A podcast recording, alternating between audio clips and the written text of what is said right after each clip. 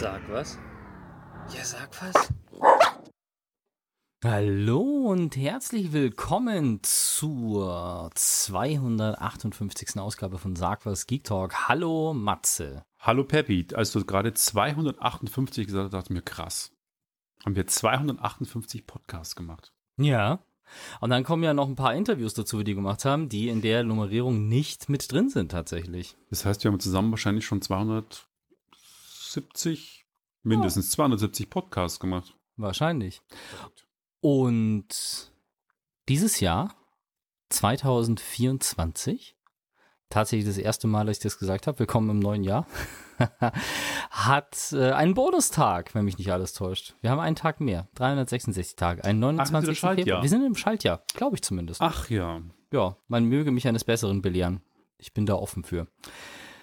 Was ist dein Highlight in dieser Ausgabe?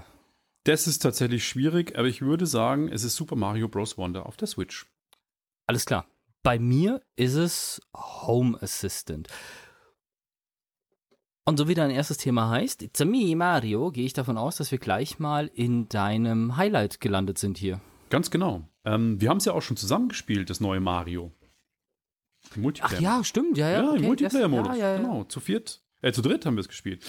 Äh, lange hat es gedauert, nachdem Odyssey ja, glaube ich, 2017 auf den Markt kam, ähm, ist jetzt endlich nach langer Zeit ein neues Super Mario rausgekommen. Und zwar ein 2D Super Mario, allerdings nicht ein Remake eines alten Mario Bros. Teils, wie es ja bei den vorherigen Switch-Teilen immer der Fall war. Super Mario Bros äh, die Wii U Remix-Versionen, sondern also wirklich eine neue Version. Und es ist tatsächlich cool geworden. Ich muss auch gestehen, ich bin nicht mehr so der Mario-Fan. Mir ist das langsam alles zu bunt und zu, zu, weiß ich nicht, zu, ja, zu wuselig manchmal, auch zu stressig. Aber Super Mario Bros. Wonder macht vieles ziemlich gut. Es wird ein bisschen chaotisch. Ich finde, im Multiplayer-Modus, der mit vier Spielern gespielt werden kann, dann hüpfen ja wirklich vier Charaktere über den Screen und da musst du dann schon aufpassen, dass du nicht irgendwie dann einen verlierst, der dann aus dem Screen raus ist, der dann oft gern vom Gegner getroffen wird, den musst, kannst du wieder zurückholen. Ist schon eine riesen Gaudi, aber ja, äh, Story brauche ich jetzt, glaube ich, nicht drauf eingehen, ist äh, unter ferner Liefen und äh, kann man getrost äh, ver vergessen. Man kann seine Charaktere auswählen. Das heißt, nicht Mario ist zwingend die Hauptfigur, sondern es gibt Mario, Luigi, Princess Peach, äh, Toad, Toadette, die Yoshis und Mopsy. Lustiger Name. Und äh, je nachdem, welchen Charakter man wählt, zum Beispiel die Yoshis sind etwas leichter zu spielen als die äh, Mario und Luigi und die anderen. Und da kann man seine Schwierigkeitsgrad so ein bisschen beeinflussen. Es gibt sechs Welten mit verschiedenen Thematiken, von Wüste über Eis bis äh, Vulkanlevel. Äh, ich habe es selber noch nicht komplett durch. Ich bin, würde ich mal sagen, zwei Drittel habe ich. Und was auch ganz neu ist, ist eine Elefantenform. Sprich, ähm, es gibt ein Item, mit dem sich Mario, wie es ja auch bei den anderen Items ist, verwandeln kann. Das heißt, es gibt die Feuerblume, die gab es ja schon immer, mit der er quasi dann Feuerbälle werfen kann. Der Pilz, dann wird er groß. Und jetzt gibt es eben ein Elefanten-Item. Er wandelt sich in einen Mario-Elefanten und kann Wasser spucken. Das heißt, du kommst dann in eine Wasserquelle und saugst dann quasi das Wasser ein und kannst Gegner umpusten oder generell mit dem Rüssel weghauen. Ja, und dann äh, kannst du da deine ganzen äh, Geheimnisse eben suchen in den Levels und darauf kommt es eigentlich an. Der Schwierigkeitsgrad ist nicht hoch.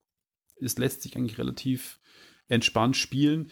Aber wenn du jede Geheimnisse oder alle Geheimnisse in einem Level suchen willst, dann bist du, glaube ich, schon ordentlich beschäftigt und ich habe nicht die Ambition, jeden Level zu 100% zu machen. Vor allem im Multiplayer war es angenehm einfach, weil du quasi ja nicht direkt stirbst, Genau. sondern immer noch die Möglichkeit hast, deine Zu zu- die wiederzubeleben, deine Teamkameraden. Das Genau. heißt, wir haben es, glaube ich, wo wir einfach so blöd drauf losgespielt haben, glaube ich, nur einmal geschafft, dass wir alle drei gleichzeitig gestorben sind und dann war das Level halt, dass wir neu gestartet haben. Ansonsten war das total entspannt, ja. Wir, die Levels wären ein bisschen schwieriger, das ist auch klar. Ähm, wir haben ja die ersten, keine Ahnung, zehn Levels gespielt oder so. Es nimmt, es zieht ein bisschen an vom Schwierigkeitsgrad, bleibt doch immer noch alles im Rahmen. Und was es eben Neues gibt, es gibt Marken oder Abzeichen, glaube ich, heißen die. Das heißt, Fähigkeiten, die man bekommt im Laufe des Spiels und dann vor Start des Levels aktivieren kann. Das können Sachen sein wie Wandsprung, das heißt, du springst gegen eine Wand und springst von der Wand wieder ab und springst von Wand zu Wand. Oder du kannst ähm, gleiten, das heißt, du hältst dann eine Taste und gleitest dann quasi mit so einer Art Fallschirm. Oder du kannst gewisse äh, Blöcke im Level irgendwie aktivieren. Oder du startest immer mit einem Superpilz. Solche Sachen zum Beispiel kannst du machen. Und dadurch kannst du das Spieldesign auch ein bisschen ändern. Und das motiviert, den Level öfters zu spielen weil du sagst, okay, ich kann nur mit bestimmten Abzeichen bestimmte Bereiche erreichen in den Levels. Und das ist eigentlich ah, ganz cool okay. gemacht. Genau. Da bin ich mir ehrlich gesagt nicht sicher, wie geil ich sowas finde, wenn ich dann gezwungen bin, quasi das Level in unterschiedlichen Konfigurationen zu spielen. Durch das, dass es aber so schnell geht, finde ich, ist das okay. Das erinnert mich so ein bisschen an Hitman, wo du dann die Aufgaben hast, wo du sagst, wo es halt hier gibt, ähm, dein, schalte dein Ziel so aus, dass es aussieht wie ein Unfall, schalte dein Ziel mit ja. einem Scharfschützengewehr aus, schalte dein Ziel mit einer schallgedämpften Pistole aus und dann musst du halt jedes Mal das anders machen, um die, äh, um das Achievement zu bekommen. Hm.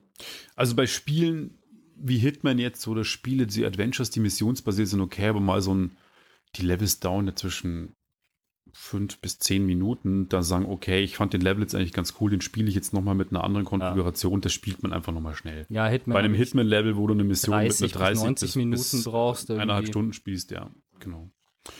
Von dem her, ähm, Super Mario Bros. Wonder, ich finde es ziemlich geil, aber wie auch eingangs gesagt, ich kann es nicht ganz den super Hype, den alle sagen, es ist ein Super und Mario und überhaupt ich weiß nicht, vielleicht bin ich zu alt oder ich mag einfach so bonbonfarbene Spiele nicht mehr oder mir ist es, wie auch schon gesagt, zu wuselig. Ich spiele es gerne, ich spiele es auch lieber als Odyssey, aber irgendwie flasht es mich nicht so an, an, an Stroypad wie jetzt ein Cyberpunk, was wir beide ja gerade spielen, oder ein, ein sage ich jetzt mal, ein anderes Rollenspiel oder so. Da flasht es mir einfach nicht. Und eine halbe Stunde ist meistens genug bei mir.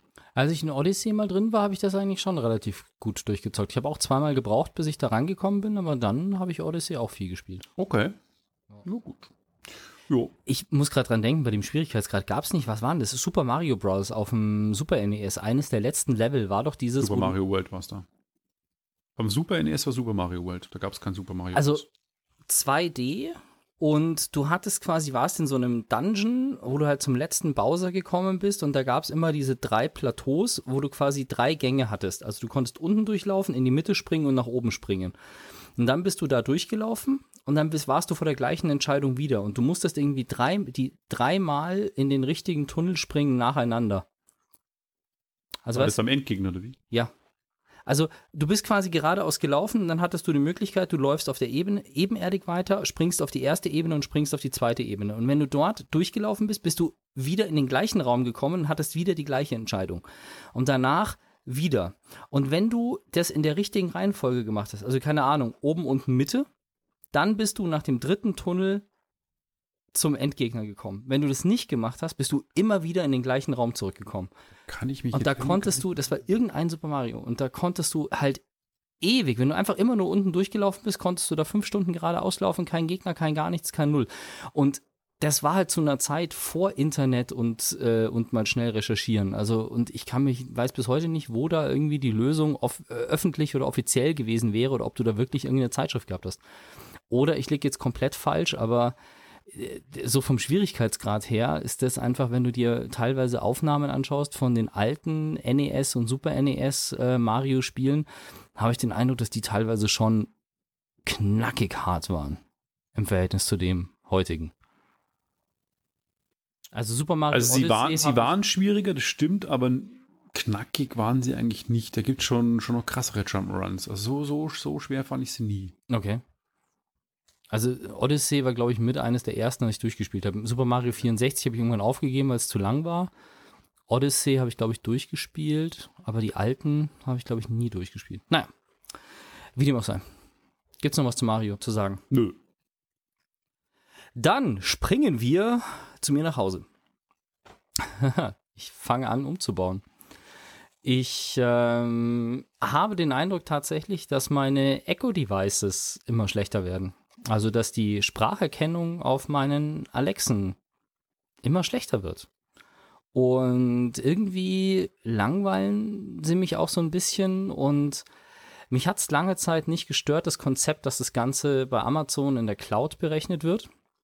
Unterdessen fängt es aber an, die Tatsache einfach mich zu nerven, dass da Amazon dahinter steckt, hinter meinem Sprachassistenten. Und ich wollte auch Weil du Bedenken hast wegen Datenschutz oder? Nee, einfach weil irgendwie, keine Ahnung, ich ich weiß es nicht. Ich will einfach die Kombination aus, das ist ein riesiger Konzern, der es aber nicht auf die Reihe bringt, die Produkte besser zu machen, anstatt schlechter zu machen. Da kommt so ein bisschen diese, was den Eindruck macht, als wäre es äh, geplante, wie heißt's? Geplante. Dummheit? Nee, geplante Zerstörung von Geräten, dass die Dinger halt einfach nach einer gewissen Zeit kaputt gehen und du neue kaufen musst. Ähm, also, das, es macht den Eindruck, als wäre es eher gewollt, dass das Ding schlechter wird als besser. Und ähm, das, ich weiß es einfach nicht. Außerdem habe ich die Pro das Problem so ein bisschen, dass auch das ganze Einbinden über diese Skills finde ich irgendwie nervig und dann funktioniert das irgendwie nicht so richtig cool und auch die App äh, um alles zu steuern, ist für mich einfach nicht so der zentrale Punkt. Ich will nicht die Alexa-App, also die Alexa-App ist schon das, wo bei mir am meisten zusammenläuft momentan, wo ich viel angebunden habe. Aber es ist halt so, dass die Sprachkommandos teilweise brutal kompliziert sind und ich jetzt auch nicht die Steuerung über die App machen will. Das heißt, ich habe halt jedes Gerät irgendwie eine eigene App. Und was ich jetzt gemacht habe tatsächlich ist, ich habe mir, das war wahrscheinlich schon wieder ein Fehler beim Hardwarekauf, aber ich habe mir einen ähm, Home Assistant Yellow gekauft. Das ist so ein kleines Board und wir haben ja schon öfter über den Raspberry Pi gesprochen, über diesen Mini-Computer den man, so ein Ein-Platinencomputer in der Größe von einer Zigarettenschachtel und der kann relativ viel machen. Und es gibt jetzt nicht nur diesen Raspberry Pi, der ähm, USB und LAN und WLAN und alles mit drin hat und auch einen HDMI-Anschluss und so hat, den du in ein Gehäuse packst und dann irgendwo hinbaust, sondern es gibt auch ein Compute-Modul. Das ist wirklich nur eine ganz flache Platine, wo halt der Chip und so weiter drauf sind und das aber sonst eigentlich nichts hat, außer nur die, die Recheneinheit wirklich. Und dieser Raspberry, äh, dieser, dieser Home Assistant Yellow ist quasi eine Platine, wo du dann einen äh, Raspberry Pi Compute Modul aufsetzt. Und da kannst du dann sagen, okay, du möchtest das Compute Modul mit WLAN, ohne WLAN, mit 2, 4, 6 oder 8 Gigabyte. Und ich habe halt mir den, ähm, den Yellow geholt mit dem größten Compute Modul, was ich gefunden habe. Also größten Speicher und ich glaube 8 oder 16 Gigabyte RAM. So. Yeah. Und dieses Ding hat ähm, einen Netzwerkanschluss und alles drum und dran und hat dann auch ein schon integriert einen äh, äh Zigbee-Sender und Matter. Mhm. Und auf mhm. dieses Teil, es hat auch einen für so ähm, SSDs, für diese Onboard-SSDs einen Steckplatz. Das heißt, ich habe mir da gleich nochmal einen Terabyte SSD draufgeknallt. Und ähm, jetzt habe ich halt diesen kleinen Computer, der da bei mir zu Hause steht. Ich habe da ähm, die, ein, ein Linux drauf installiert, das heißt Home Assistant. Was kommt denn auf die SSD drauf? Äh, ich habe da das ganze Betriebssystem draufgepackt, weil die Schreib- und Zugriffszeiten, vor allem wenn du protokollierst und solche Geschichten in dem Raspberry Pi, ist ja an sich erstmal nur eine SD-Karte drin, eine Micro-SD-Karte. Und die Laufzeit oder die Lebensdauer von so einer Micro-SD-Karte bei vielen Schreibvorgängen ist eben nicht so hoch. Deswegen habe ich das auf die SSD ausgelagert. Verstehe. Ich könnte theoretisch vielleicht irgendwie zusätzlich noch einen File-Server mit dazu packen oder so ein Plex, wo ich dann da fürs Netzwerk irgendwie ein paar Sachen drauf speichere. Aber in Anbetracht der begrenzten Leistung, das ist auch der, der das, das Thema mit der Hardware, wo ich gesagt habe, Fehlkauf, ähm, äh, mache ich das jetzt nicht. Also es gibt im Prinzip zwei Möglichkeiten. Du kannst einerseits kannst du die Hardware von Home Assistant kaufen mit dem Raspberry Pi und das dann darauf installieren oder auf jedem anderen Computer, der ähm, Linux kann und kannst dann von, von Home Assistant so einen USB-Stick kaufen für 50 Euro oder sowas, der ähm, Matter und Zigbee kann. Damit kannst du, hätte ich zu Hause so ein, zum Beispiel so ein Synology NAS, also auf dem, ich habe schon gehört, auf dem Synology NAS läuft das Ganze noch etwas runder.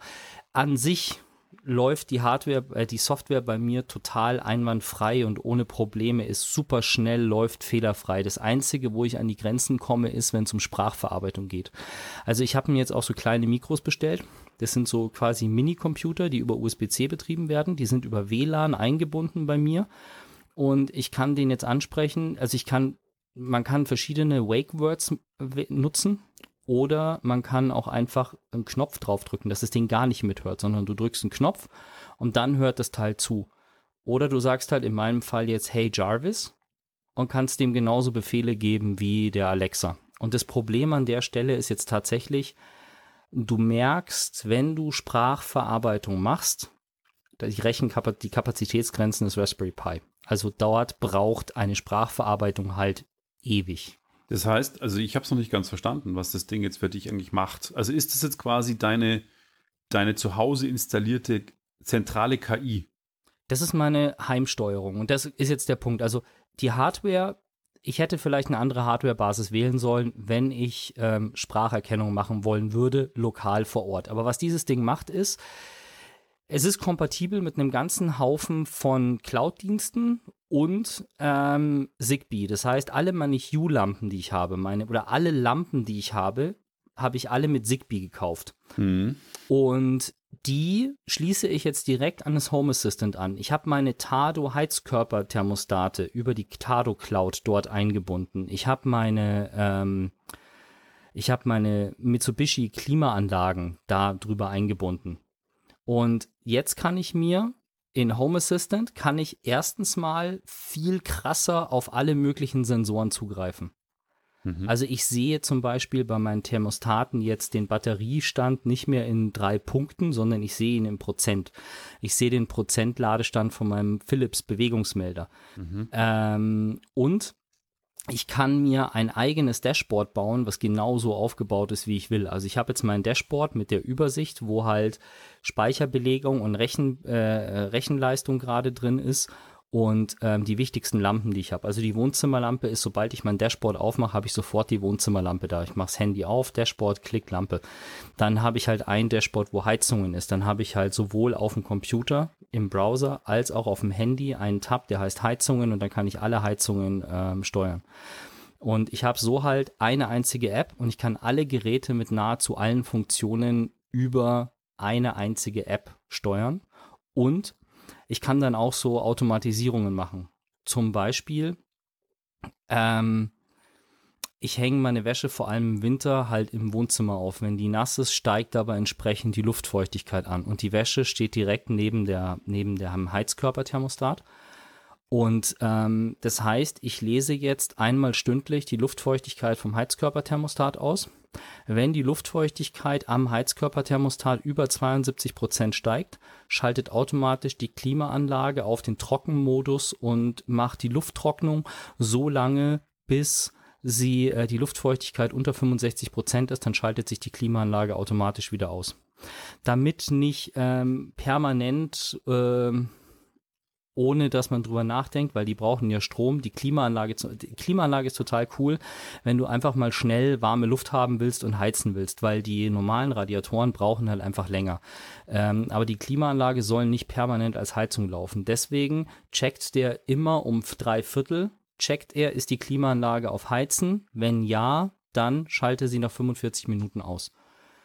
Ähm, das sind halt so Sachen, dass du kannst da total viele Abhängigkeiten machen und das halt kreuz und quer über alle Geräte, die kombiniert sind, hinweg. Also ich kann das Heizkörperthermostat kombinieren mit der Tür. Ich kann Geofencing festlegen, also zum Beispiel, wenn ich in Kufstein bin, wenn ich an der FH bin und ich fahre an der FH los, also ich verlasse Kufstein, dann checkt er die Temperatur im Wohnzimmer und wenn die unter 21 Grad ist, schaltet er das Thermostat automatisch an auf 23 Grad, dass ich, wenn ich zu Hause bin, er schaltet automatisch die Tür für so und so lang in den Modus, dass ich nur klingeln muss über das Nuki ähm, und so weiter. Also ich löse über ein GPS-Signal löse ich verschiedene andere Funktionen aus. Und du kannst das Ganze auch so machen, dass du eben mehrere Leute hast. Also, dass du Gruppen bildest und dass du halt sagst, wenn die letzte Person die Wohnung verlässt oder den Heimbereich verlässt, dann mach automatisch das und das. Schalte alle Lichter aus, sperre alle Türen zu und so weiter und so fort. Also, es ist im Prinzip eine Verbindung von den Smart Home Hubs von Zigbee bis Matter. Genau. In Verbindung mit einer Software. Steuerung. Genau, es ist eine zentrale Softwaresteuerung, die ist Open Source, die läuft bei mir komplett auf dem Raspberry Pi, komplett lokal, ohne Netzwerkanschluss. Also ich habe mir einen Tunnel definiert, sodass ich von extern auch darauf zugreifen kann, aber du kannst das theoretisch auch ausschließlich aus dem Heimnetzwerk betreiben, ähm, mit den ganzen Geräten, die halt nicht auf die Cloud angewiesen sind. Und das Sprachmodell kommt woher? Ähm, da hast du, du hast einerseits die, boah, da fragst du mich jetzt was. Also es wird für die Übersetzung, für die Speech-to-Text-Engine, also das, was die gesprochene Sprache in Text umwandelt, ist Whisper von ähm, OpenAI.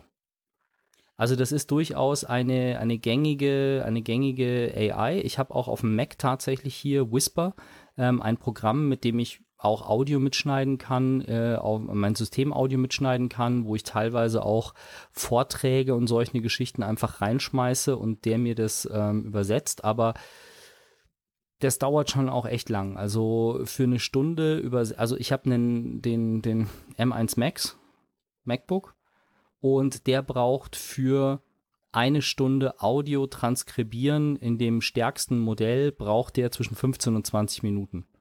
Kannst du dir vorstellen, dass so ein kleiner Ja, ja. Mini mit einem ARM-Prozessor da, äh, so ein kleiner Raspberry Pi Mhm. halt ewig braucht. Das Schöne an der ganzen Geschichte, die Firma, die hinter Home Assistant steckt, also der Home Assistant ist Open Source und ist komplett gratis und frei. Die haben aber eine Firma gegründet, ähm, deren Namen ich jetzt gerade vergessen habe. Und diese Firma bietet einen Cloud-Service an für 5 Euro im Monat. Das heißt, dann würde das Sprachbefehl Nabokasa heißen die genau. Das heißt, dann kann ich, einen, äh, kann ich mir einen Assistant bauen, der das Ganze in die Cloud schickt von Nabokasa und dort dann ähm, verarbeitet. Das Schöne an der Geschichte ist halt natürlich, Nabokasa ist eben ein Open Source äh, unterstützendes Tool oder das ist halt eine Firma, die sich diesem Open Source Gedanken halt auch gewidmet hat und die verlangen halt für den Betrieb der Cloud Geld. Dementsprechend bezahlst du halt dafür, dass du die Rechenleistung nutzen kannst und bezahlst nicht dafür mit deinen, äh, dass halt deine Sachen genutzt werden, um die äh, weiter zu trainieren. Und das Sprachmodell, das du dann quasi lokal hast, ohne Cloud, das ist dann installiert auf deinem System oder wie verstehe ja, ich das? das läuft auf dem Raspberry Pi. Aber das entwickelt sich dann natürlich logischerweise auch nicht weiter, aber wie sollte es denn? naja, durch Updates von Whisper halt. Ja, also du musst dann schon aber Updates permanent installieren. Ja, die, äh, das, das Modul, mein Whisper-Modul ist so eingestellt, dass es sich automatisch updatet. Also das Einzige, was ich updaten muss, sind die, die System-Updates von Home Assistant. Aber die Module, die ich installiert habe, und du kannst verschiedenste Module installieren, ähm, die müssen nicht geupdatet. Äh, die, die updaten sich automatisch tatsächlich. Okay. Na gut. Ja, aber ich kann jetzt mal kurz hier rüberschauen. Was habe ich denn da so, ähm, was habe ich da so an, äh, an Add-ons drin? Also ich habe äh, Cloudflare habe ich drin, genau. Text to Speech ist Piper, also das spricht auch zurück mit mir. Dementsprechend, das ist Piper. Whisper ist die Sprache zu Text ähm, Engine. Dann habe ich Wake Word eben, damit ich ähm, ja verschiedene verschiedene Worte benutzen kann als Aufwachworte für die ähm, für die Spracherkennung. Lustig ist, du kannst auch da so ähm, Voice-over-IP-Adapter reinschalten. Also du kannst quasi auch ein Deckt-Telefon nehmen. Das heißt, du nimmst ein Deckt-Telefon, Ah, ja. ein altes, oder ich habe sogar einen gesehen, der hat so ein richtig altes Kabel, sowas wie hier an der Wand hängt bei mir, so ein altes, nostalgisches Telefon mit Wählscheibe der hebt es ab und sobald er das Freizeichen hat, ist er quasi mit seiner Spracherkennung verbunden. Das heißt, der, der hat ein Telefon und der hebt den Hörer ab mit Kabel, spricht rein, macht das und das ohne Wake Word dann und legt wieder auf und so. Also hebt ab, macht das Licht in der Küche an und legt wieder auf und dann geht halt das Licht in der Küche an.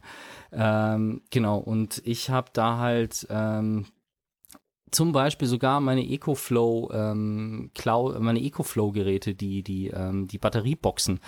Ich kann halt dann zum Beispiel wirklich sagen, hey, pass mal auf, ich stecke an den 220 Volt Ausgang von meiner EcoFlow stecke ich ähm, den Elektro, den E-Bike Akku an und kann dann sagen, wenn morgen die Sonne scheint und der Ladezustand von dir durch Solar, der Ladezustand, der ja über Solarladung steigt, wenn der über 80, 90 Prozent ist, dann aktiviere den ähm, 220 Volt Ausgang und dann, wenn die Sonne stark genug ist, dass der den Akku halt soweit voll lädt, dann schaltet er den automatisch an und lädt die E-Bike-Akku, den E-Bike-Akku, damit du halt nicht, ähm, damit du den Strom halt wirklich wegbekommst, ohne dass die Batterie leer wird. Cool. Also solche Sachen kannst du steuern. Wie gesagt, ich habe meinen Netatmo verknüpft, ich habe meinen Maistrom verknüpft, Tado, Tibber, alles. Also nahezu alles, was ich jetzt momentan habe. Zigbee, ich habe noch nicht alle Lampen rüber kopiert, aber die wichtigsten Sachen sind tatsächlich drin und ich habe, äh, ich werde jetzt Stück für Stück wahrscheinlich noch mir mehr Mikrofone, dass ich überall da, wo ich vorher eine Alexa stehen hatte, eines von diesen Mikrofonen stehen habe und dann werde ich wahrscheinlich Stück für Stück mich vielleicht von allen Alexen trennen. Mal gucken. Sehr cool. Und jetzt wird es düster. Und zwar sehr düster. Der Pass ist ja die deutsche Umsetzung einer skandinavischen ähm, Thriller- und Krimiserie, wo es um einen Mord, der auf einem Grenz, an einer Grenze stattfindet, geht. So zumindest ist die skandinavische Variante und auch so startet die erste Staffel von der Pass, der Sky Eigenproduktion. Das ist österreich-deutsche Grenze, gell? Ganz genau. Und ähm, das spielt im Berchtesgadenerland, also wirklich an der, bei Salzburg da hinten, in den finsteren Wäldern. Und Staffel 3 ist dieses Jahr schon im Sommer äh, bei Sky on Air gegangen. Und ich habe leider jetzt auch erst Zeit gehabt, mir das mal anzugucken. Und muss sagen, ich bin begeistert weil ähm, ich fand der Pass schon immer super und ähm, musste bei den ersten zwei Folgen von Staffel 3 habe ich mir gedacht, so, mh, schaue ich das weiter, finde ich das gut und dann habe ich es erstmal liegen lassen und dann aber nochmal angefangen und dann hat es mich richtig gepackt. Äh, es geht wieder um die beiden Hauptcharaktere schon aus den ähm, ersten zwei Staffeln und zwar Gideon Winter und auch die, ähm, wie heißt sie denn äh, in der Serie, Julia Jentsch, die spielt die Ellie Stocker. Beides Polizeibeamte von der Kripo. Und äh, es geht immer um Mordfälle. In Staffel 3, jetzt muss ich aufpassen, nicht zu viel Spoiler, haben die beide einen Disput. Und äh, der entwickelt sich in Staffel 1 und 2. Und in 3 sind sie am Anfang quasi kein Team. Das entwickelt sich im Laufe der Handlung aber zu einem Team.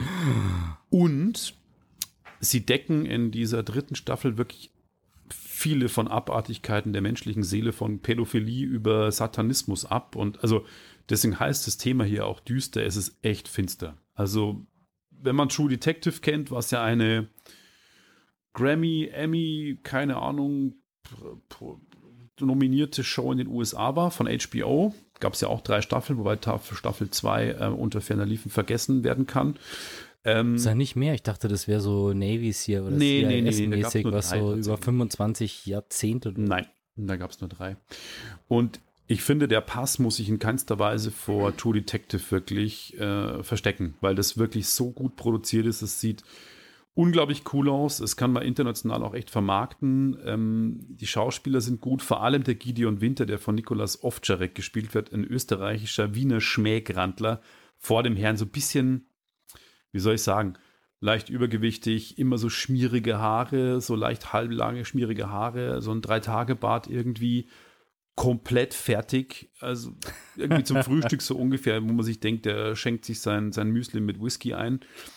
Ähm, und die Charaktere macht es eben aus und auch die, die, die Entwicklung zwischen den Charakteren. Und dann natürlich gibt es eine sehr spannende Satanistengeschichte mit natürlich Morden, die passieren. Äh, es ist nichts für schwache Nerven, sage ich auch offen, aber auch nicht so schlimm, dass ich sage, ich bin da auch nicht mehr inzwischen so hart. Also eher zeitbeseitigt inzwischen. Ich konnte es mir angucken, ohne dass ich irgendwie schlecht geschlafen habe und kann die ähm, wirklich die, die acht Episoden nur empfehlen, wenn man die Chance hat. Leider hat Sky ja jetzt auch die Eigenproduktion eingestellt. Es war aber jetzt eh die letzte Staffel und die ist super. Also kann wirklich nur in größter, größter Form davon schwärmen, weil es wirklich so geil erzählt ist und eine überraschende Wendung ab der Hälfte nimmt und man erfährt, erfährt was über die Vergangenheit von dem Gideon Winter auch irgendwie und wie sich dann das mit den beiden auch entwickelt, dass sie doch wieder ein Team werden. Also richtig gute Show. Ihr merkt schon, ich bin begeistert und ähm, auf jeden Fall reingucken, wenn man die Chance hat. Dem wirklich eine Chance geben. Auch vielleicht läuft es ja mal, wenn Sky das verkauft, auf einem anderen Channel oder auf einem VOD-Service. Richtig, richtig gut. Ja, ich stelle gerade fest, wie begeistert du bist und äh, ich äh, stelle gerade fest, dass ich befürchte, dass irgendwie meine Begeisterung für Home Assistant nicht annähernd so weit rübergekommen ist wie bei dir. Deswegen muss ich jetzt nochmal anschließen. Ähm, ich bin davon so genauso begeistert wie du von der Serie. Also ich kann jedem nur empfehlen, wenn er eine eigene Heimsteuerung haben will, dann soll er sich das mal näher anschauen, weil das macht richtig Spaß. Dann könnt ihr eurem Home Assistant auch sagen, er kann der Pass gucken. Genau, äh, jetzt äh, Frage, das ist wieder eine Sky-Serie. Ist die, ähm, kann man da irgendwie, brauchst du da Sky Go oder irgendein Abo von Sky oder gibt's, weißt du schon irgendwas? Ähm, ja, du brauchst schon Sky. Es ist halt eine Sky-Eigenproduktion, also okay. die haben sie selbst produziert, die haben sie nicht eingekauft und ähm, nachdem sie jetzt dieses Jahr angekündigt haben, dass sie keine Eigenproduktionen mehr machen, auch das Team aufgelöst haben, Vielleicht verkaufen sie sie irgendwie mal an jemanden, aber es ist nicht wie Babylon Berlin, was auch eine Sky-Eigenproduktion war, die aber eine Co-Produktion mit der ARD war, Darauf deswegen in der ARD-Mediathek ja, genau. und auch auf dem Channel zu sehen ist. Nein, das ist bei der Pass nicht der Fall. Also es ist wirklich Sky-exklusiv. Ja. Schade, jo. aber dann muss Kann man, sich, sich halt mal einen Monat, ich glaube. Es gibt ja jetzt Euro unterdessen wow das abonnieren. reine, genau, das, das gibt es ja jetzt unterdessen, dass man die Möglichkeit hat, dass man da kein Zwei-Jahres-Abo mit Fernsehen nee, nee, braucht, sondern man kann den, den Sky Ticket und inzwischen heißt Sky Wow und dann kann man sich das ja jetzt mal vielleicht einen Monat abonnieren und dann mal die interessanten Sachen durchbinschen. Absolut. Wie managst du eigentlich deine ganzen Familienverpflichtungen, Freunde, Bekannte, Eltern aus dem Kindergarten, wer in welcher äh, Relation zueinander steht und sowas? Wie machst du meinst du jetzt? Organigramme? Zum Beispiel, ja. Ich brauche kein Organigramm. Ja gut, aber wie weißt du jetzt, ähm, der, der, wie viele Brüder der Hannes aus dem Kindergarten hat und wie viele Schwestern und wie die Eltern heißen? Ich brauche die Information nicht. Also warum sollte ich die Information brauchen? Also für welchen Zweck? Weil, damit man halt gut organisiert ist in der Freizeit mit Freunden und so. Nein, also. Was du was brauchst, ist also Monika. Ich brauche. Erzähl, aber ich bin Monica schon, ich stehe dem jetzt schon skeptisch gegenüber. Monica ist quasi ein CRM. CRM steht für Custom Relationship Management. Also ein, ein CRM-System ist quasi ein System, in dem du, wo du im Unternehmen Kunden und Kundenbeziehungsinformationen speicherst. Also, da schreibst du rein, das ist der Max Müller, der ist bei uns Kunde seit 2018, der, und dann siehst du alle Bestellungen vom Max Müller, da siehst du deine, seine Kontaktinformationen und du siehst, wie oft er beim Service angerufen hat und so weiter und so fort. Das ist Customer Relationship Management. Und mit Monica gibt es jetzt ein Open Source Tool, also auch wieder frei, offen hier, keine große Datensammlung dahinter, womit du das für deine privaten Beziehungen machen kannst. Also für deine Freunde, wo du eben genau das machen kannst. Du hast äh, Person XY und dann schreibst du rein, die hat dann und dann Geburtstag, die ist verheiratet mit dem und dem, den legst du dann separat an, die haben so und so viele Kinder, die isst gerne das. Ich habe mich das letzte Mal mit ihr da unterhalten über das Thema und so weiter Alter. und so fort. Ey, Entschuldigung, dass ich das jetzt so reinkrätsche. also ganz ehrlich, wenn ich jetzt schon so weit bin, dass ich mir Projektnotizen machen muss, mit wem habe ich damals auf der Party oder Familienfest über welches Thema geredet, damit ich das wieder aufpacken. Ey, sorry, dann, dann, ganz ehrlich, dann, dann muss ich mir über Gedanken machen, ob ich vielleicht zu viele Freunde oder Bekannte habe, wo ich es mir nicht mehr merken kann. Oder einfach generell ein krasser Kontrollfreak bin. Ich habe das ich habe einen Artikel dazu gelesen und das ist so ein bisschen, Absolut. für mich ist diese, diese Ausgabe hier ist jetzt so ein bisschen Aufräumen von 2023. Ich äh, spreche heute Themen an, die schon länger irgendwie so rumkreisen und Monika ist ein, ein Tool, das ich eben mir einmal die Webseite aufgemacht habe oder einmal reingelesen habe. Also ich habe einen Newsartikel gelesen, dass es das gibt, dann habe ich mir den gespeichert, habe einmal genauer reingelesen, habe gesagt, um Himmels Willen ist das ein Aufwand, den, den mache ich nicht. Dann, dann bin ich eher doof und lass mir die gleiche Geschichte fünfmal erzählen, weil ich sie vergessen habe. Scheiß drauf, aber ich fange nicht an, sowas zu machen. Aber ich fand es einfach so erwähnenswert, dass ich es einfach nochmal euch, ähm, bevor ich es endgültig aus meinen Notizen für Sag was Geek Talk lösche, habe ich mir gedacht, ich erzähle euch einfach mal davon.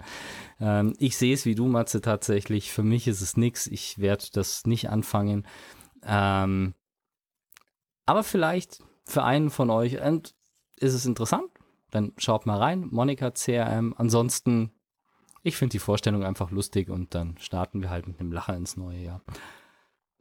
Und wir starten mit Musik ins neue Jahr und du hast es genannt Track des Jahres. Wir haben die erste Ausgabe und du hast schon den Track des Jahres. Nee, Track des letzten Jahres, weil wir nehmen sie ja am Ende des, des ah. äh, 2023 auf. Es ist quasi so kurz eine, vor Weihnachten. Ja, genau, eine zwischen den Jahren Ausgabe. Sie wird auch, glaube ich, wahrscheinlich im Podcast-Catcher ähm, schon vor Weihnachten und äh, oder vielleicht während Weihnachten und vor dem ja, neuen Jahr. Um Weihnachten rum vielleicht. Ich weiß nicht, ob ich es morgen schaffe tatsächlich. Und auf Flora München wird es erst im Januar laufen. Von dem her ist der Track des Jahres halt noch ein Rückblick. Und da habe ich von meinem sehr guten Kumpel Tobi, äh, aka der Schrax, den Track 420 Gramm nochmal rausgepackt, weil es für mich irgendwie das es war vielleicht nicht der beste Track, den ich dieses Jahr gehört habe, aber der sympathischste Track. Und den hören wir uns jetzt mal an aus rechtlichen Gründen nur auf Lora München und äh, in den Shownotes habe ich aber trotzdem verlinkt und danach sind wir wieder zurück.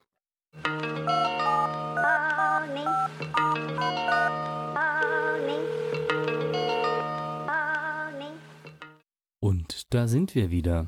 Genau, wir haben gerade ähm, im Podcast leider nicht aus rechtlichen Gründen, aber auf Lora München haben wir der Schracks gehört mit 420 Gramm. In den Shownotes verlinkt, zieht euch den Track mal rein. Und da wir ja um die Weihnachtszeit sind, stelle ich jetzt zwei Weihnachtsfilme vor. Zwei gleich. Ja, okay. ich, ich habe nämlich gestern noch einen gesehen, den habe ich jetzt gerade noch reingeschmuggelt in die Themen. Ich bin ja kein Weihnachtsfilm-Fan. Ich finde, ist immer alles so kitschig. Ich habe vor kurzem tatsächlich, weil du hier auch in den Shownotes geschrieben hast, außer äh, Die Hard oder Stirb langsam, es gibt tatsächlich einen ziemlich geilen Gospel-Song, der heißt ähm, Die Hard is a Christmas Movie. Ja. Gerne mal googeln, total geil einfach. Jo, zu Recht. Ähm, also wie gesagt, die Hard ist für mich ein Weihnachtsfilm, obwohl der natürlich nicht kinderkompatibel ist und nicht familienfreundlich stellenweise. Trotzdem, äh, Weihnachtsfilme sind mir manchmal zu kitschig, äh, zu heile Welt, die es nie in dieser Welt gibt und auch immer die gleichen. Aber äh, The Holdovers läuft gerade noch im Kino, ist angelaufen und der hat auch relativ viele Vorschlusslorbeeren bekommen und der ist wirklich sympathisch. Der spielt in den 70er Jahren in den USA an einem ähm, an einer Academy in New England, also an der Ostküste von den USA. Und Paul Giamatti, den kennt man unter anderem auch aus Billions. Der ist so ein bisschen ein schräger Vogel, irgendwie so leicht untersetzt, hat auch ein bisschen so ein schiefes Gesicht. Total sympathischer Schauspieler, spielt meistens ein bisschen fiese Rollen in Staatsanwalt in Billions. Hier spielt er einen Geschichtsprofessor, der ein ziemlicher Arsch ist. Und der hat äh, quasi Schüler und äh, über Weihnachten ist die Schule natürlich zu. Alle fahren zu ihren Richie Kids äh, Eltern nach Hause bloß eine leider eine kleine Gruppe, die halt quasi die ihre Eltern nicht haben wollen oder die aus irgendwelchen Gründen nicht nach Hause fahren können, die bleiben in der Schule. Das sind quasi die Holdovers, der Rest. So wie bei Harry Potter. Ja, bloß ohne Zaubern. Und am Ende des Tages ist es dann wirklich nur der, Geschichtspro äh, der Geschichtsprofessor und einer seiner Studenten. Und die finden sich beide halt wirklich gar nicht toll und die müssen dann quasi an Weihnachten in der Schule zusammen alleine bleiben. Sie müsste nicht in der Schule eingesperrt, aber sie können quasi dann äh, ja schon raus.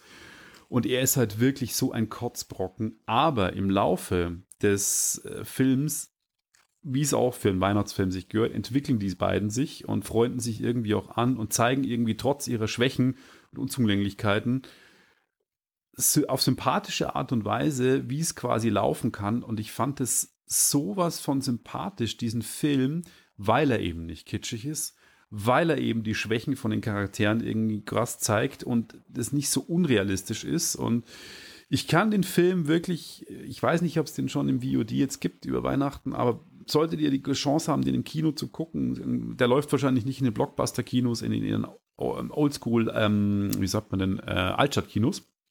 Da läuft er eigentlich eher wahrscheinlich würde ich den wirklich empfehlen, weil er wirklich cool ist. Der Regisseur hat auch The Descendants gemacht, Familie und andere Angelegenheiten und Nebraska. Und ja, der Film hat es verdient, dass man ihn guckt, weil ich ihn wirklich sehr, sehr sympathisch fand. Vor allem Paul Giamatti habe ich eine Rezession gelesen auf IMDb, der sollte jetzt einen Oscar dafür bekommen, weil er wirklich so cool spielt. Manchmal denkst du dir, hey krass, wie geil das gerade gespielt ist. Und äh, ja, zieht ihn euch rein. Im Gegenzug dazu zieht euch nicht den zweiten Film rein, den ich äh, mir reingezogen okay. habe. Und zwar Silent Night, Stumme Rache. Ich war begeistert, weil ich bin ein großer John Woo-Fan. John Woo ist äh, in den 80ern Actionfilmregisseur. Genau, in den 80er ne? Jahren äh, bekannt geworden. Äh, vor allem kam aus dem Hongkong-Kino. The Killer war einer seiner bekanntesten Filme und A Better Tomorrow. The Killer ist Chow Yun-Fat, der Hauptdarsteller, der dann auch später in den äh, USA Fuß gefasst hat, mit Anna und der König zum Beispiel. Und John Woo hat auch gute Hollywood-Filme gemacht. Mission Impossible 2 ist von ihm. Mhm. Face Off im Körper des Feindes, Operation Broken Arrow mit Christian Slater und John Travolta. Also wirklich gute Spiele. Ah, äh, Spiele. Filme. Genau, bin ich schon wieder auf dem Spieletrip. Aber die Filme von John Woo, er hat die letzten Jahre keine mehr gemacht, aber wurden auch am Ende des Tages dann schlechter. Und Silent Night, Stumme Rache, Ey, also wirklich, da fragst du dich, wie man so einen Film machen kann. Vielleicht hat er Kohle gebraucht. Es geht darum, dass der Hauptdarsteller, ich meine, das ist auch ein brillanter Hauptdarsteller, der unter anderem in For All Mankind auf äh, Apple TV Plus die Hauptrolle äh, gespielt hat. Und jetzt muss ich kurz mal nachgucken. Der heißt Joel Kinnerman. Also wirklich ein ganz bekannter Darsteller, der coole Rollen gespielt hat. Der hat auch in der Netflix-Serie schon mitgespielt.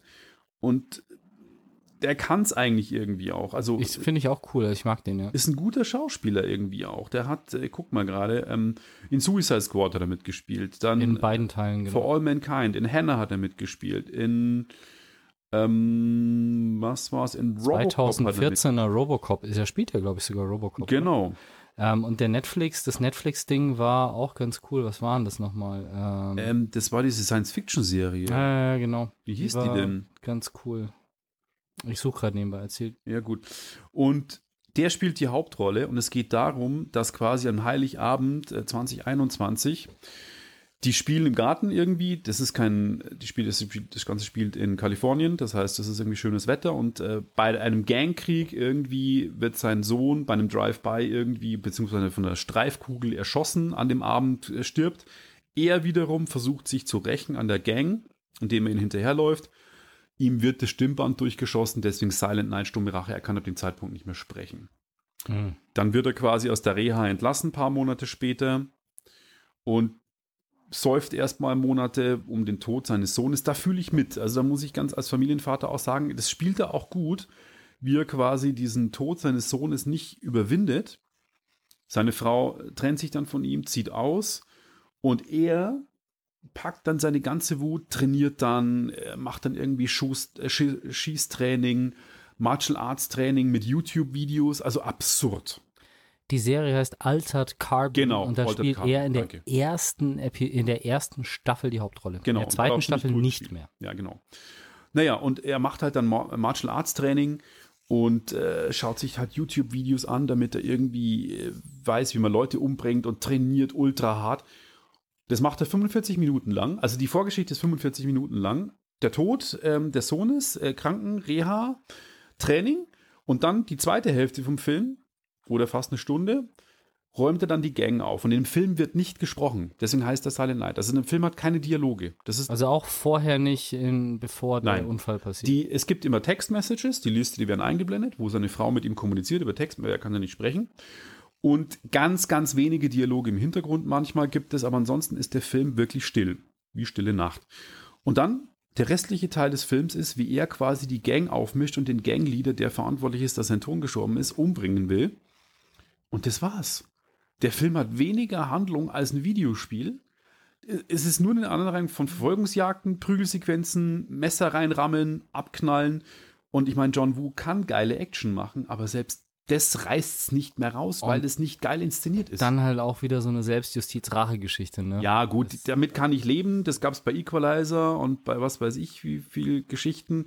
Das ist für mich okay, wenn es gut erzählt ist. Aber der Film ist einfach stumpf. Der Film ist unfassbar stumpf und ich habe selten auf IMDb Rezessionen, ich habe noch nie Rezessionen geliked und alle, die so zwei bis drei Sterne gegeben, habe ich echt unterstrichen, weil die alle recht hat. Das ist der schlechteste John Woo-Film, den er jemals gemacht hat. Und ich frage mich, warum es diesen Film überhaupt gibt. Mhm. Ja. So, jetzt, ich habe fertig. Ja, wenn du fertig hast, hast du auch einen Apple Pen eigentlich für dein iPad? Ja, den nutze ich aber selten. Hm. Hast du die zweite Generation? Jo. Okay. Ähm, ich muss ganz ehrlich sagen, ich habe den, den Apple Pen erste Generation gehabt, den habe ich fast gar nicht benutzt. Dann habe ich den Apple Pen zweite Generation gehabt mit einem iPad Pro 11 Zoll. Den habe ich verdammt viel genutzt. Am iPad Mini gar nicht. Und jetzt habe ich ihn an einem 12 Zoll iPad da iPad Pro. Und da benutze ich ihn wieder regelmäßig. Ja. Tatsächlich. Äh, vor allem, weil ich jetzt auch ähm, teilweise ein bisschen so äh, zeichne nebenbei. Also muss nicht, nicht Grafik, sondern einfach so Tafelbilder quasi male und mitmale und sowohl für den Unter, also auch im Unterricht ähm, Tafelbilder dann auf dem iPad male und die dann halt digital zur Verfügung stelle. Und ähm, da ist es schon ganz cool. Aber der Apple Pen ist einfach unverschämt teuer. Also der kostet ja 140 Euro oder sowas. Was? Ja, ja. Der Apple Pen ist, ähm, der Apple Pen ist schweineteuer. Also er hatte, echt, ist der nicht schon günstiger inzwischen? Apple Pen zweite Generation 100 Euro hier bei, das ist aber Backmarket, das ist ähm, gebraucht. Gebrauchten Apple Ich Pen. dachte, dass der so 110 Der Euro Originalpreis, kostet. der Originalpreis bei Apple ist 149 Euro. Mhm. Also das ist der, der Originale und bei äh, Amazon zweite Generation kriegst du ihn für 120. Ich finde es trotzdem schweineteuer, 120 Euro für so einen Stift. Und ähm, dann hat eine ganze Zeit lang, habe ich jetzt eben auch auf meiner Liste der, der Dinge, die ich mal ansprechen möchte, eine Ankündigung gefunden von Anker, also von diesem Powerbank-Hersteller, dass die einen Stift rausbringen für das iPad, der voll kompatibel ist. Und ähm, der, der ist aber einfach nicht erhältlich bei uns. Und Nicht in Deutschland oder was? ich weiß nicht, ob es den überhaupt nicht gibt. Auf jeden Fall finde ich den nicht zu kaufen bei Amazon und das schon seit ewigen Zeiten. Was jetzt aber rausgekommen ist tatsächlich, war der von Ugreen. Also Ugreen, auch ein Hersteller von Computerzubehör. Ich habe zum Beispiel ähm, so Wechselgehäuse von Ugreen, die funktionieren ganz gut. Oder auch so Kabel. Ladegeräte, glaube ich. Hm? Ladegeräte habe ich von denen. Ja, genau, Ladegeräte, Kabeltaschen, so Zeug, was man halt als Peripherie rund um Computer braucht. Und ähm, die haben jetzt auch einen Stift rausgebracht und da muss man sehr, sehr, sehr stark aufpassen, wenn es gibt durchaus andere Stifte für das iPad. Da ist, ist nicht der Punkt, woran es scheitert. Der Punkt, woran es scheitert, ist, ist der Stift magnetisch? Hält er am iPad? Und lädt er auch per Induktion? Und das ist ein Punkt, der für mich ein ganz klares Kaufkriterium ist, weil ich möchte nicht den Stift per USB-C laden, sondern der Stift muss wie der Original Apple Pen Per Magnet. per Magnet und per Induktion dann laden. Und das macht eben der, ähm, jetzt habe ich hier allerdings den falschen Link drin, weil ich den ähm, Anchor-Link drin habe und eigentlich den Ugreen haben will. Aber der Ugreen ähm, der lädt ähm, per Induktion. Und hast du den jetzt gekauft? Ich habe den tatsächlich ähm, für eines unserer Firmen-iPads habe ich den jetzt mal dazugelegt. Und ähm, der kostet 49,99 Euro. Und ist kompatibel mit dem iPad Pro 11 Zoll, 4321, 12,9 Zoll, 6543, iPad Air 4 und 5 und iPad Mini 6. Und hat die gleichen Funktionen wie so feines Zeichnen und fest aufdrücken, dann wird es dicker und Double Tap, Werkzeug Alles umschalten. Punkte. Den Double Tap hat er, glaube ich, nicht. Okay. Natürlich Äh, schon mal ein Killer-Argument für viele Grafiker. Ja, also wenn du Grafiker bist, aber für das, was ich mache zum Beispiel, ich benutze keine von diesen Funktionen. Weil Also das Double Tap finde ich aber schon ziemlich geil. Also das habe ich auch in, in Lightroom oft verwendet. Das ist schon super. Wenn du die Werkzeuge damit umschalten kannst zwischen Radiergummi und Zeichnen, ist schon geil. Hm, lass mich mal kurz. Ähm, fast auf den Pixel präzise, verzögerungsfrei.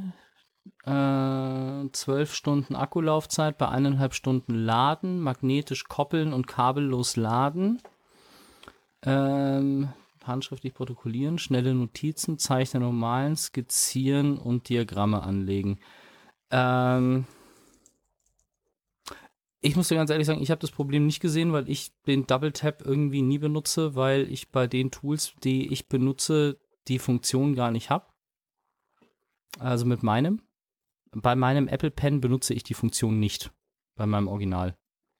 Deswegen habe ich da Aber die hier ist- auch gar nicht. Okay, okay, aber zum Beispiel auch in, in der Notizen-App funktioniert die Funktion ja auch, wenn du zum Beispiel löschen willst. Und, Ja, ich also benutze den, ich benutze den hauptsächlich in Google Scholar und in Obsidian. Und beide haben die Funktion nicht. Ich ähm, muss tatsächlich sagen, ich glaube, dass die Funktion nicht, nicht mit drin ist. Ja, das, das stimmt. Muss man sich, schaut einfach nochmal, es gibt verschiedene Stifte mit verschiedenen Funktionen. Für das, was ich den Stift gebraucht habe oder das, was er bei uns verwendet wird, war das der Sweet Spot zwischen Preis und Funktionsumfang, weil da einfach der die Hauptfunktion darauf lag, dass es eben ein Gerät ist, was automatisch lädt und dann problemlos so zu bedienen ist, ähm, aber nicht im kreativen und im Designumfeld benutzt wird. Also ich, wie gesagt, ich benutze weder das mit ähm, fester Aufdrücken und weniger, um die Stiftgröße zu ändern, noch den Double Tap. Und dafür ist, ich würde auf jeden Fall anstatt auf den Original würde ich weniger als die Hälfte bezahlen und würde bei dem äh, von Ugreen bleiben. Ähm, wer den vollen Funktionsumfang braucht, der kommt immer noch nicht an dem Original vorbei von Apple, glaube ich. Genau. Dann lass mich mal gucken. Was haben wir? Aha. Ein Jingle. Zumindest im Radio. Und für.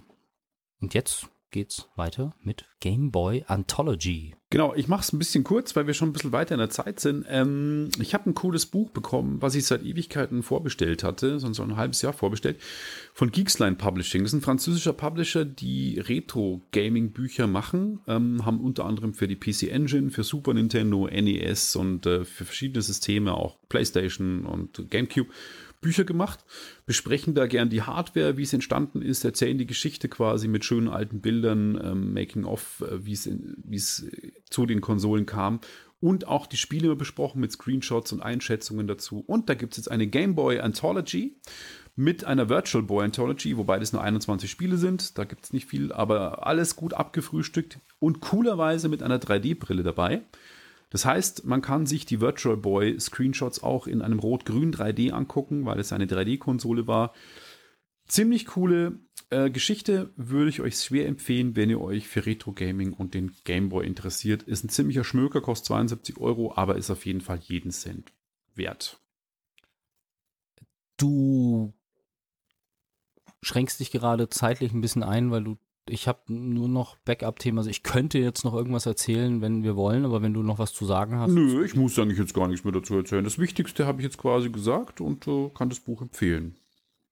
Okay, dann lass uns doch noch ein bisschen lästern über eines der Themen, das uns beide so ein bisschen angeht. Ähm, wir haben es ja vorher schon mal gesagt, äh, dieses Thema, du bezahlst, wenn du nichts bezahlst mit deinen Daten, bei Amazon Alexa, bei Facebook ist es ähnlich, du zahlst halt für die ganzen Metadienste, Facebook, Instagram und Co. zahlst du halt damit, dass du deine Daten bekannt gibst und äh, die werden dann größtenteils zu Werbezwecken verwendet, weswegen ja auch sowohl Facebook als auch Instagram einfach knallvoll sind mit Werbung.